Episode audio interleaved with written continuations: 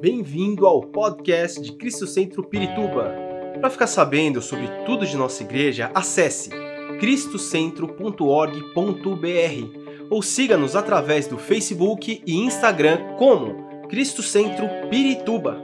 Você também pode ver essas e outras pregações no formato vídeo em YouTube barra Cristo Centro Pirituba Oficial. Seja bem-vindo à nossa casa apostólica. O tema desse mês, né, Apocalipse hoje amanhã, é um tema assim. é um tema forte. Porque estamos falando primeiro do Apocalipse. Não só o livro do Apocalipse, mas o Apocalipse ele envolve tudo aquilo que está por vir.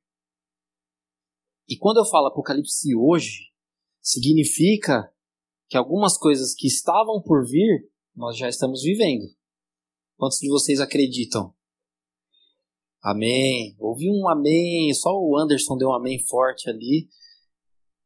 Até o final do culto vocês vão estar mais animados. Aliás, eu não entendo por que aqui fica tão vazio. Gente, eu tomei banho, escovei o dente para poder vir aqui estar com vocês. Não tenham medo, né? Próxima vez, senta aqui na frente, né? Não, não, não precisa ter medo, não.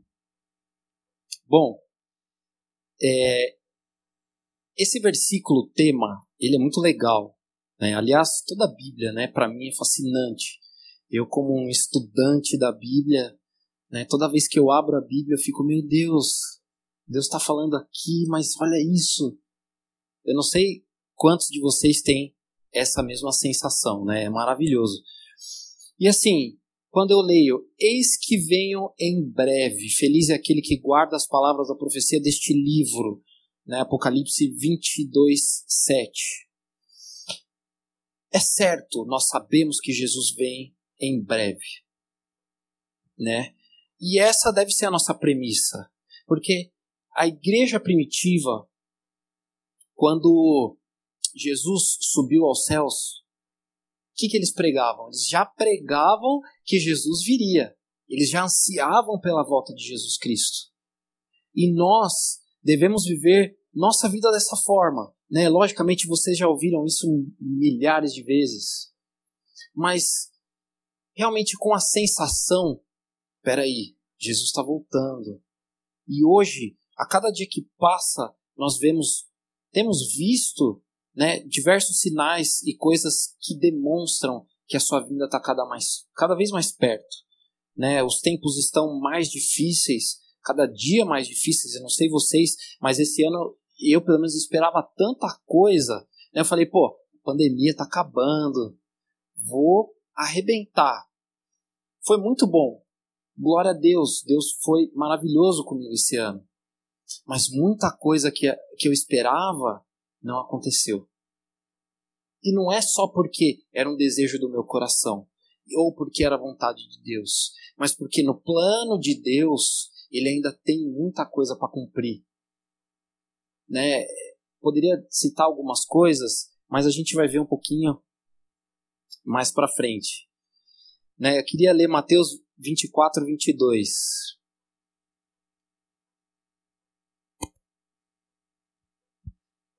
Se você não tem Bíblia, pode acompanhar aqui no telão, a gente põe os versículos, né? E que hoje é fácil, né? Com o celular fica super tranquilo.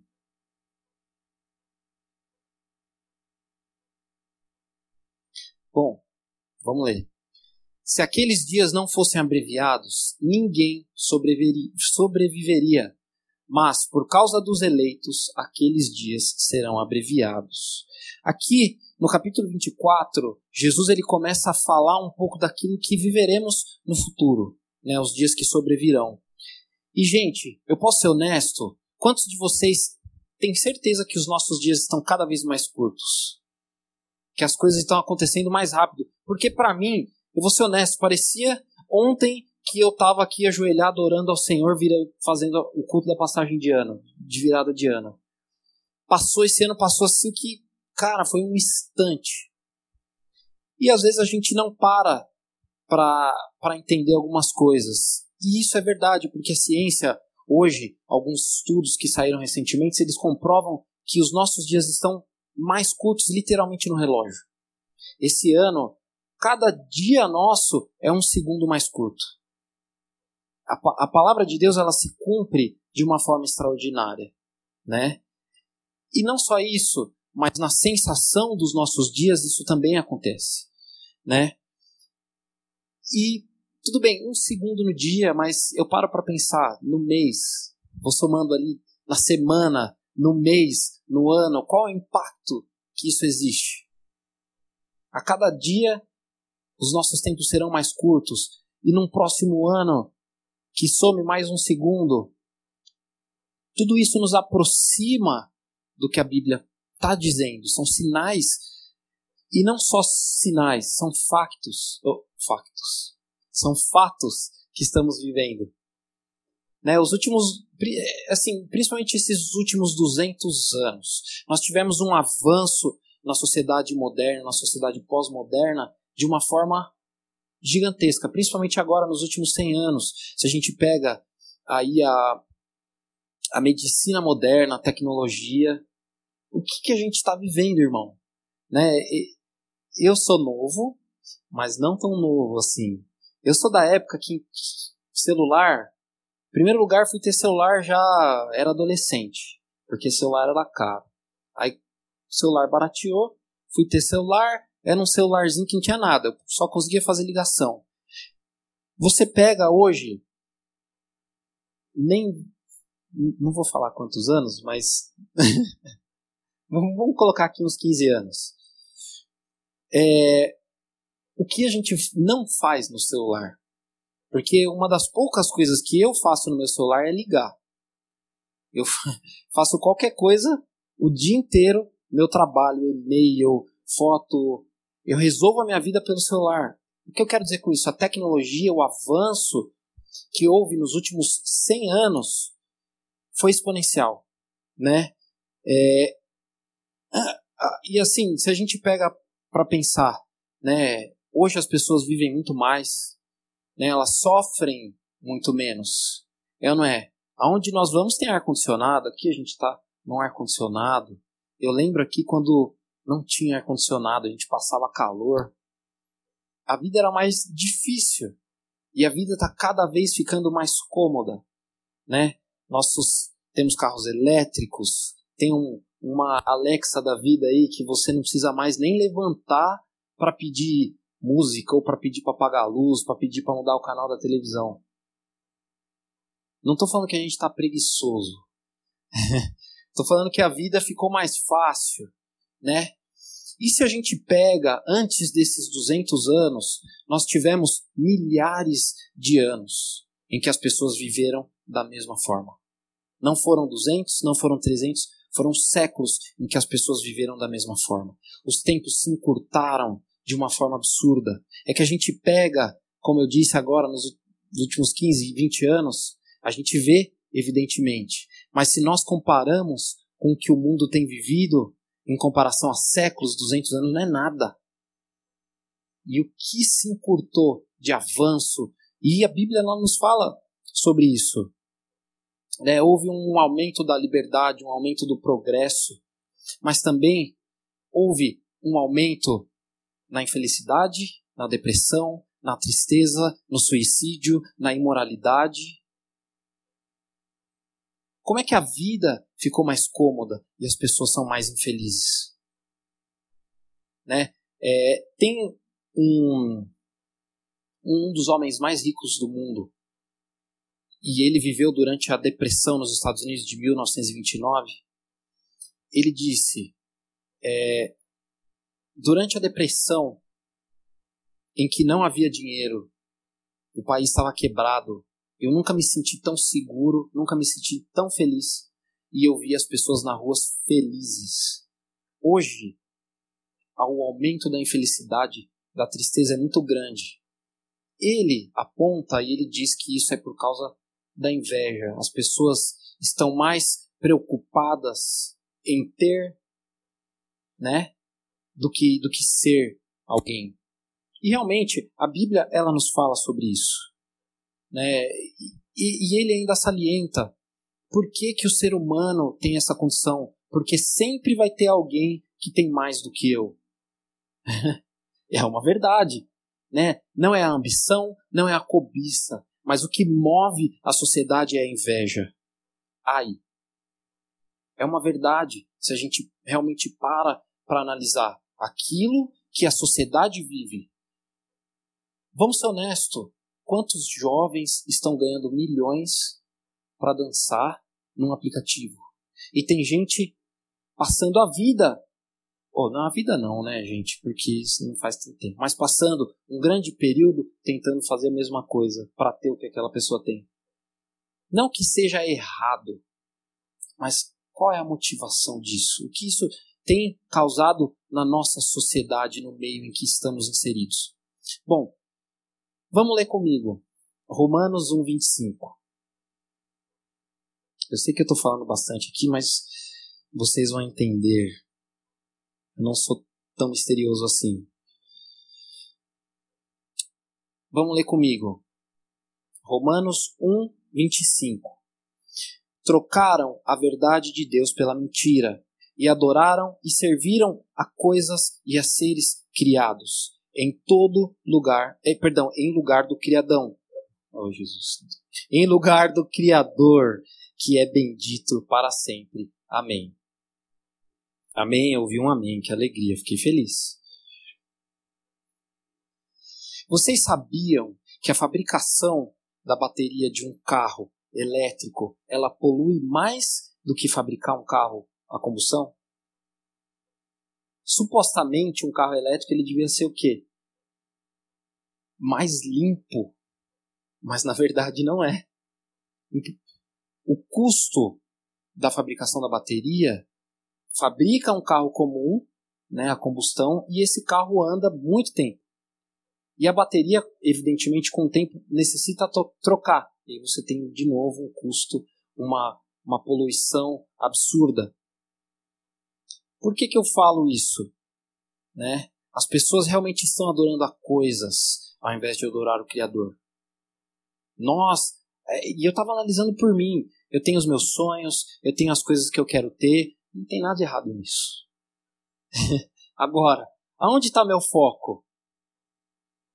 Buscai primeiro o reino de Deus e a sua justiça, e as demais coisas serão acrescentadas. A nossa sociedade hoje tem vivido, irmãos, nós realmente temos vivido grandes coisas que estão para acontecer grandes coisas que estão por vir. Deus ainda vai fazer muito mais. Não são somente tempos difíceis, porque Deus ele age nos tempos difíceis. Quando foi que a igreja mais cresceu? Foi durante a perseguição. Foi onde o nome de Deus mais foi falado, o nome de Jesus Cristo espalhou na terra. Deus ele usa os tempos difíceis para que ele cresça em nós.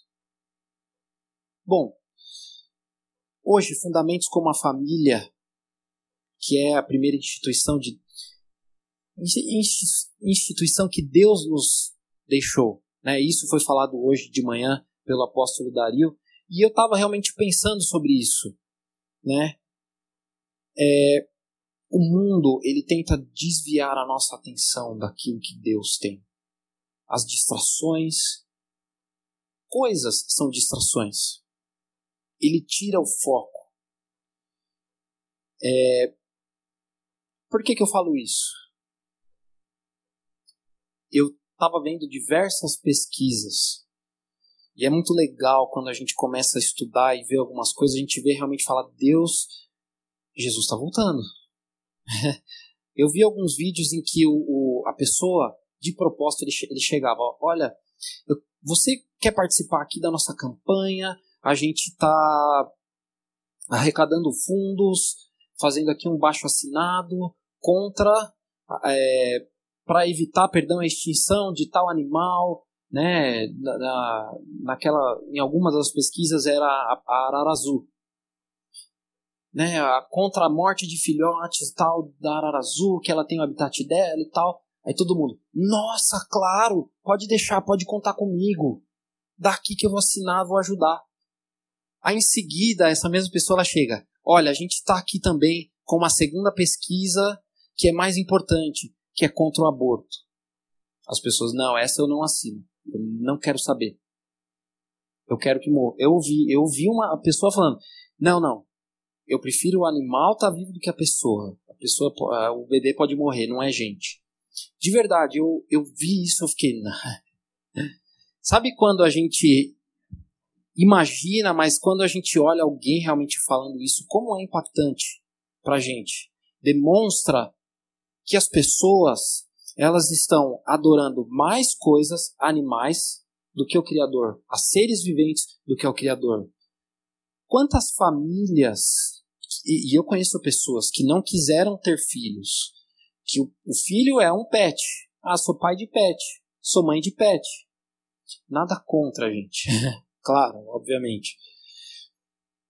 Mas o que isso desvia? O que isso tira do meu foco? Uh, vídeos. Eu estou trazendo aqui algumas informações e eu vou ligar elas lá no final vídeos. Vocês sabiam que existem tipos de demônios que eles eles podem entrar através, de alguns vídeos que nós vemos na internet? Quer dizer, o que nós temos visto. E eu não falo de nós apenas os cristãos, porque um cristão que tem temor a Deus, um cristão que ora, um cristão que jejua, que busca ao Senhor, ele não teme essas coisas. Mas a sociedade em geral, ela realmente é manipulada. Vamos pegar alguns exemplos simples e aqui eu não vou dar nomes. Quantos filmes que nós temos visto, alguns remakes, alguns filmes da Disney sendo refeitos e, digamos assim, dado uma cara de modernidade, dado uma, uma nova cara para esses filmes, trazendo outros valores querendo demonstrar aqueles filmes que vocês assistiram lá atrás, eles estão errados. Os valores que eram ensinados, porque, como eu disse, eu sou novo, mas já não sou tão novo. Eu assisti esses desenhos, não tinha, sei lá, 20% do que tem hoje de informação e de manipulação. Um cristão, ele deve olhar isso, né, e eu, eu, e eu sou. Eu, eu gosto muito de perguntar e eu sempre pergunto pra, pra galera, pô, você assistiu tal filme? O que, que você achou? Aí a, a, pessoa, pô, esse filme foi da hora, foi ótimo, nossa, foi. Fala, você percebeu tal coisa que tá mostrando esse filme? Não. É verdade, não tinha parado para pensar nisso. Nós precisamos estar atentos. Os nossos olhos, os nossos ouvidos, eles são portas de entrada se há um, qualquer brecha na nossa vida, Satanás ele vai aproveitar. Amém? Muito duro que eu estou falando? Não, né? Por enquanto tá tranquilo. Não sei se vai melhorar ou se vai piorar. Vamos ver, vocês vão me dizer. Vamos ler comigo Mateus 24, 37. Vocês podem notar que eu não estou usando Apocalipse especificamente. Estou usando tudo aquilo que Jesus falou para nós sobre os últimos tempos. Porque falar sobre o Apocalipse, nós temos diversas escolas de pensamento, nós temos diversas linhas de pensamento, e Jesus, quando ele vem, ele traz uma luz sobre aquilo que nós efetivamente viveremos antes realmente dele voltar. E quando ele de fato voltar. Vamos lá, Mateus 24, 37. Como foi no tempo, oh, perdão, como foi nos dias de Noé, assim também será a vinda do Filho do Homem. Pois nos dias anteriores ao dilúvio, o povo vivia comendo e bebendo, casando-se e dando-se em casamento, até o dia em que Noé entrou na arca. E eles nada perceberam, até que veio o dilúvio e e os levou a todos. Assim acontecerá na vinda do Filho do Homem. Amém? ânimo, ânimo, irmãos. Amém? Amém. Eu gosto da galera animada. Né? Assim será nos dias em que o filho vier. Quando Jesus aqui fala que eles não perceberam o que estava já acontecendo, ele está falando que as pessoas estão num estado de dormência, em que suas mentes elas estão tão inseridas num contexto de vida, elas estão casando, dando-se em casamento, elas estão distraídas com a vida e se esquecem daquilo que está por vir. Em Gênesis, no livro, é, é, no capítulo em que fala sobre a arca de Noé e a, a construção da arca, fala que naquela época é, o povo, a violência era muito grande, a prostituição, a iniquidade, né, o sexo era algo muito latente. Isso é uma evidência que nós temos hoje. Né? E eu estava quietinho no meu lugar durante todo esse período em que eu sabia que ia ministrar. Eu estava pensando um pouco, eu gosto de pensar muito sobre situações que envolvem os versículos. Sabe por quê? Porque assim, Noé ele tinha os seus filhos, sem Jafé. E os seus filhos viviam nessa sociedade. Agora minha pergunta é: por que, que os filhos, deles não se, filhos dele não se corromperam? era porque Noé era temente a Deus? Também. Mas Noé envolveu seus filhos na missão que Deus tinha dado para ele. Noé, ele falava que, com certeza, ele, ele seguia, ele temia a Deus e seguia a sua justiça. A palavra de Deus diz isso. E quando certamente os seus filhos foram adolescentes, quem aqui não foi adolescente? Gente, eu dei trabalho para meus pais, né? Que eu sou um ser humano normal. Às vezes as pessoas, né, na igreja elas chegavam para, ó, oh, você é filho da apóstolo, você não pode fazer tal coisa. Aí eu falava, quem disse que eu não posso? minha mãe, minha mãe fala que eu não, não era uma pessoa muito fácil. Com um ano de idade, ela falava que eu não aceitava que ninguém me desse comida, que me desse banho. Que eu tinha que comer por mim. Não existe quem fazia me desse comida. Eu vejo isso na minha sobrinha. A Manuela ela tem um ano. Ninguém consegue dar comida para ela. Ela come, faz uma sujeira. Minha mãe falava que eu fazia isso. Eu pegava a colher, colocava a comida no suco. Uma hora eu bebia o suco, mas estava comendo. eu era muito independente. Então, Lógico, eu nunca fui muito rebelde, não é característica minha, mas eu sempre fui muito uh, autônomo, sempre fui muito independente.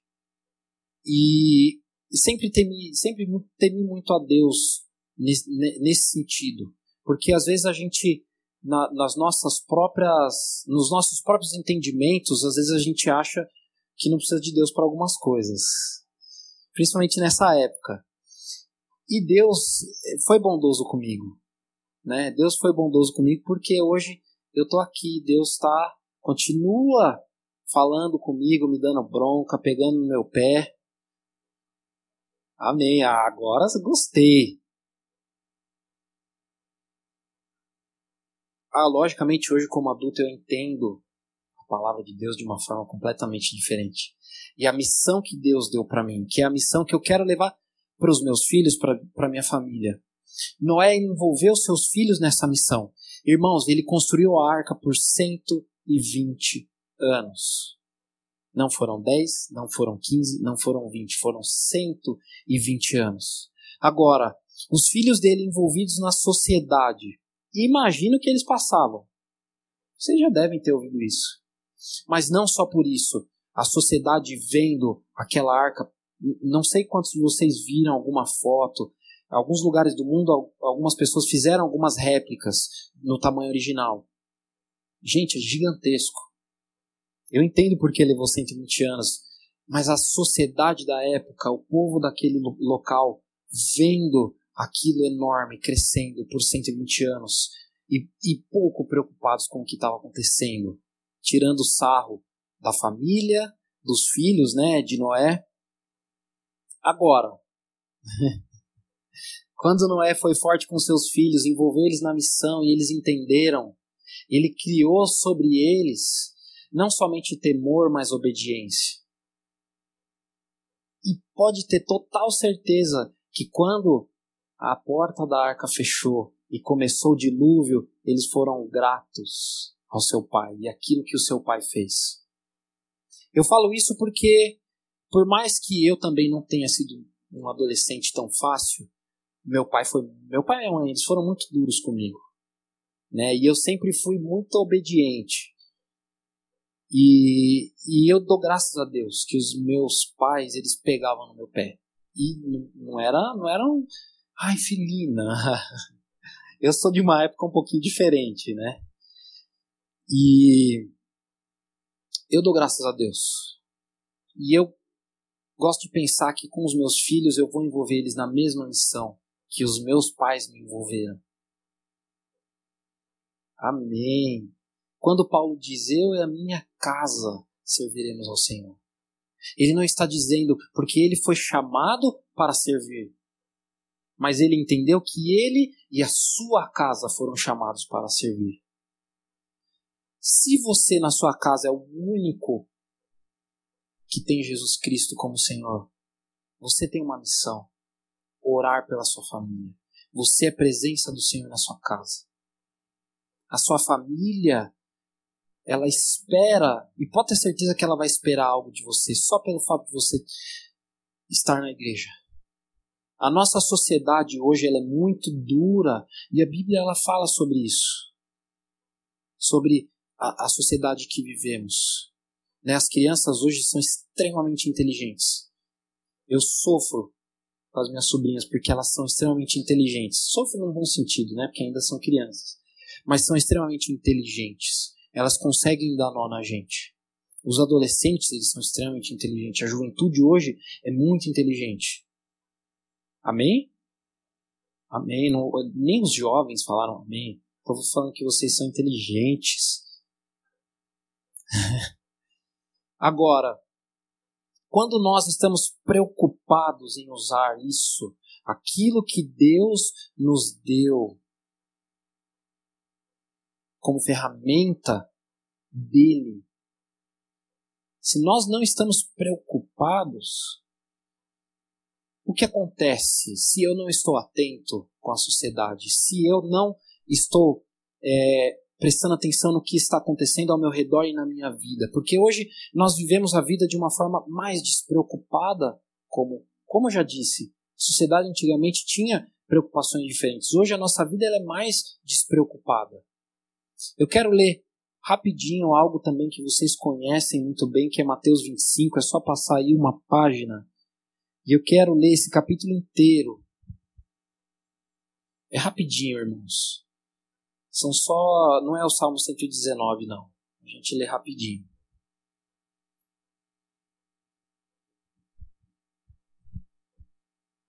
E eu vou. E, e vai fazer sentido aquilo que eu vou falar. Vamos lá. Mateus 25:1. O reino de Deus será, pois, semelhante a dez virgens que pegaram suas candeias e saíram para encontrar-se com o noivo. Cinco delas eram insensatas e cinco eram prudentes. As insensatas pegaram suas candeias, mas não levaram óleo. As prudentes, porém, levaram óleo em vasilhas junto com suas candeias. O noivo demorou a chegar e todas ficaram com sono e adormeceram. À meia-noite ouviu-se um grito: O noivo se aproxima. Saiam para encontrá-lo. Então todas as virgens acordaram e prepararam suas candeias.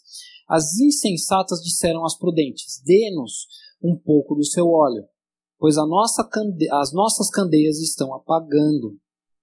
Elas responderam: Não, pois pode ser que não haja o suficiente para nós e para vocês. Vão comprar o óleo, é, o óleo para vocês. E saindo elas para comprar o óleo, chegou o noivo. As virgens que estavam preparadas entraram com ele para o banquete nupcial, e a porta foi fechada. Mais tarde vieram também as outras e disseram: Senhor, Senhor, abra a porta para nós. Mas ele respondeu: A verdade é que não as conheço. Portanto, vigiem, porque vocês não sabem o dia nem a hora. O que eu quero salientar sobre essa parábola? Né? E como eu disse, eu me atento a algumas coisas que às vezes a gente não para para analisar e eu fico né, não é viajando na maionese, mas conversando com Deus ali, o que, que ele tem para falar com relação a isso. Essa é uma parábola que nós ouvimos aí muitas vezes, de diversas formas, sobre diversos assuntos. A verdade é que a gente sempre foca no fato de cinco estar, estarem preparadas só que às vezes a gente esquece como acontece esse preparo. Né? Ela, e como elas foram além do necessário para se preparar. Porque assim, as outras cinco também elas tinham óleo nas suas candeias. Elas também tinham óleo ali. A, a, a, a sua candeia estava acesa. Né? Sempre ouvimos sobre não apagar a chama. Mas aqui eu queria, eu queria entender o que aquelas cinco que a Bíblia chama de prudente? Aqui, Jesus Cristo está falando da sua noiva. Nós, como noivas, deve, como noiva, devemos ser prudentes. Com toda certeza, aquelas noivas, na hora que elas foram comprar as suas candeias, ou comprar o óleo para as suas candeias, elas falaram: Eu vou comprar óleo a mais. Porque vai que. É o famoso vai que. Elas se prepararam.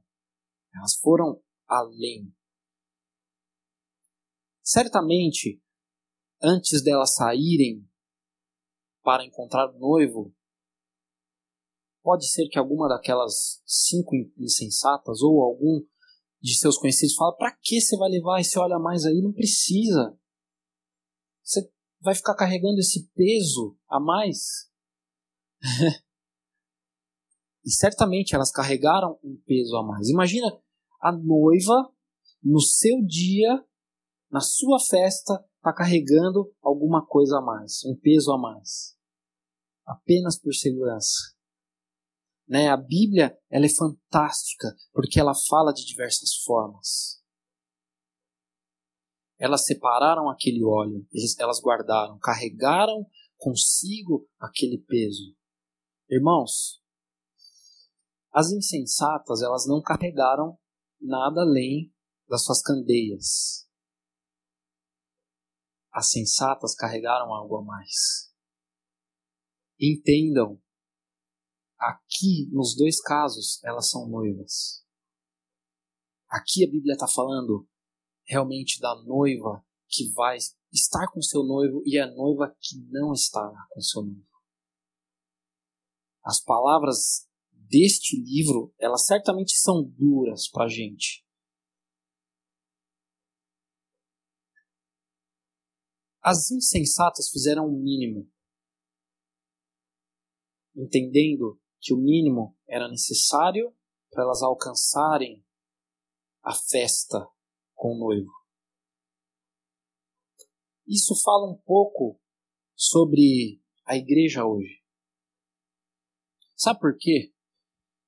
Existe tanta. Como eu posso dizer isso sem. Porque isso está sendo gravado, né, irmãos? Então, a gente precisa tomar um pouquinho de cuidado. E eu gosto de ser polêmico, mas eu não posso ser. Né? Amém, né? Glória a Deus. A igreja hoje, quando vem uma dificuldade, quando eu falo igreja, eu falo cada um de nós. A igreja, quando vem uma dificuldade, quando vem um momento difícil, quantos resistem e quantos não resistem? Irmãos, nós já estamos nos preparando para viver os últimos tempos. Quantos de nós estamos resistindo já hoje? E quantos de nós estamos ó, fazendo o mínimo, Ah, eu vou na igreja de domingo.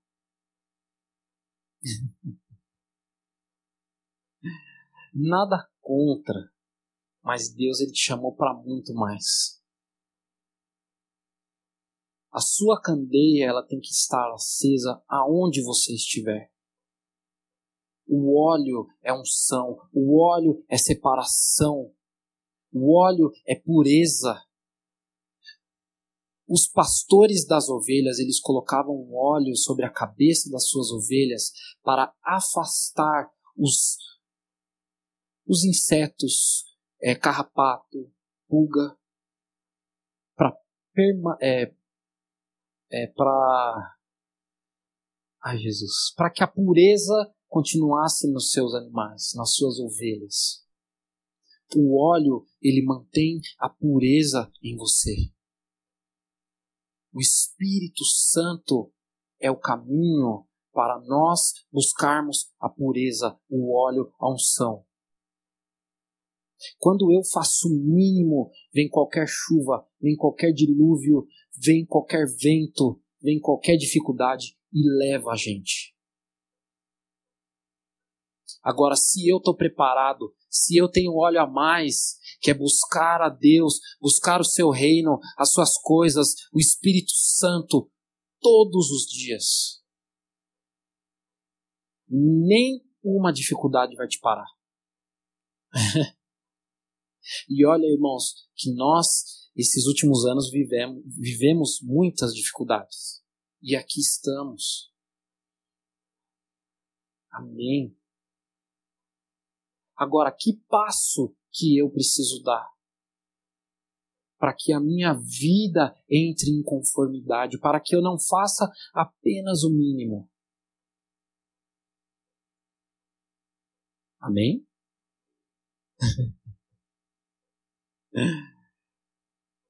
Quando aquelas noivas insensatas viram que o noivo estava vindo, aí elas foram atrás.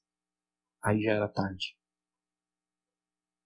Sabe, irmãos, a igreja hoje, ela é muito dividida em diversas coisas. Porque existe uma pregação de autoajuda ou de massagem no cristão muito forte, muito evidente. E muitos têm se perdido nisso. Por quê? Porque é mais fácil eu não confrontar a mim mesmo eu não me esforçar e ouvir uma palavra que vai me dar paz. Ai.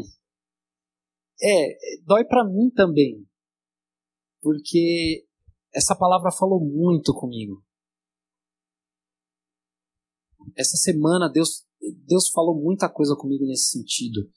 Né? E eu estava vendo um, testemunho de um bruxo falando que é o seguinte, a gente, ele fala, as palavras dele, ele fala, a gente fazia bruxaria e a, bruxa, a, a bruxaria ela pega no crente?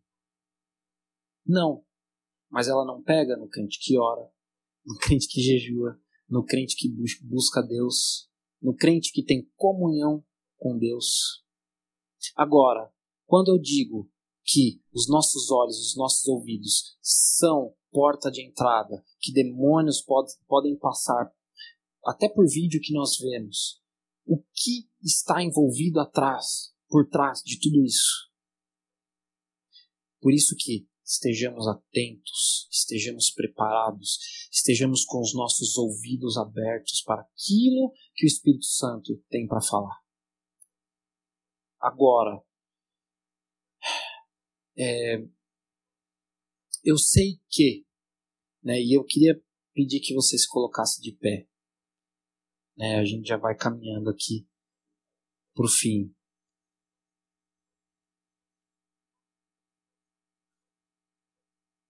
Eu sei que é um pouquinho duro ouvir essas palavras, mas Deus, as promessas de Deus para nós, de uma vida de eternidade na glória, com Jesus Cristo, reinar com Jesus Cristo. Amém? Eu acho engraçado porque eu fico esperando o amém de vocês. A palavra de Deus, ela nos traz diversas promessas. E Jesus Cristo, ele cumpriu grande parte dessas promessas. Algumas ela deixou para que nós a cumpríssemos. Qual é a sua missão? Qual é a missão que Deus te confiou aqui nessa terra? Aonde estão os teus olhos? Aonde estão os teus ouvidos?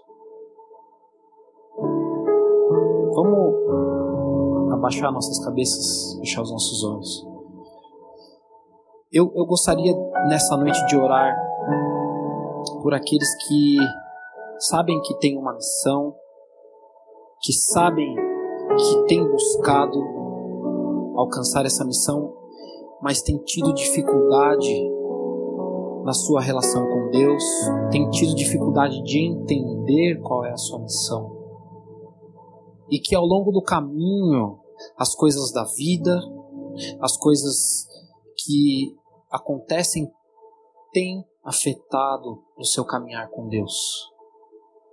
Sabe, eu estava eu tava analisando e ouvindo uma música, e essa música dizia: se a sua história é triste, é porque a sua história ainda não acabou. É porque Jesus ainda não está lá. Sabe, nós vemos tanto mal acontecendo nessa terra. Nós não podemos permitir que isso entre em nós. Os momentos difíceis é onde Deus quer falar com você. Onde o Espírito Santo quer falar com você. Se você se sente assim, assim com os seus olhos fechados, eu queria que você levantasse sua mão. Nós temos pessoas, líderes e pastores aqui, prontos para orar por você. Se no seu caminho né, as coisas têm sido difíceis e você tem tido dificuldade para entender qual é a sua missão e qual é o seu papel aqui na terra, o papel que Jesus te deixou. E se você tem o desejo de ir além, de buscar esse óleo que o Espírito Santo tem para você, levanta a sua mão. Eu queria rapidamente orar por você. Amém, Jesus. Te agradecemos, Pai, por essas mãos levantadas, Senhor. Pai, que nessa noite Teu Espírito Santo possa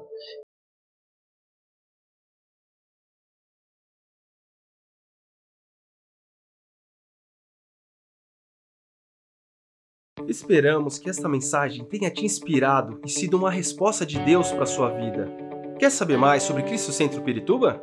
Siga-nos nas redes sociais no Facebook, Instagram e YouTube, ou visite nosso site em cristocentro.org.br.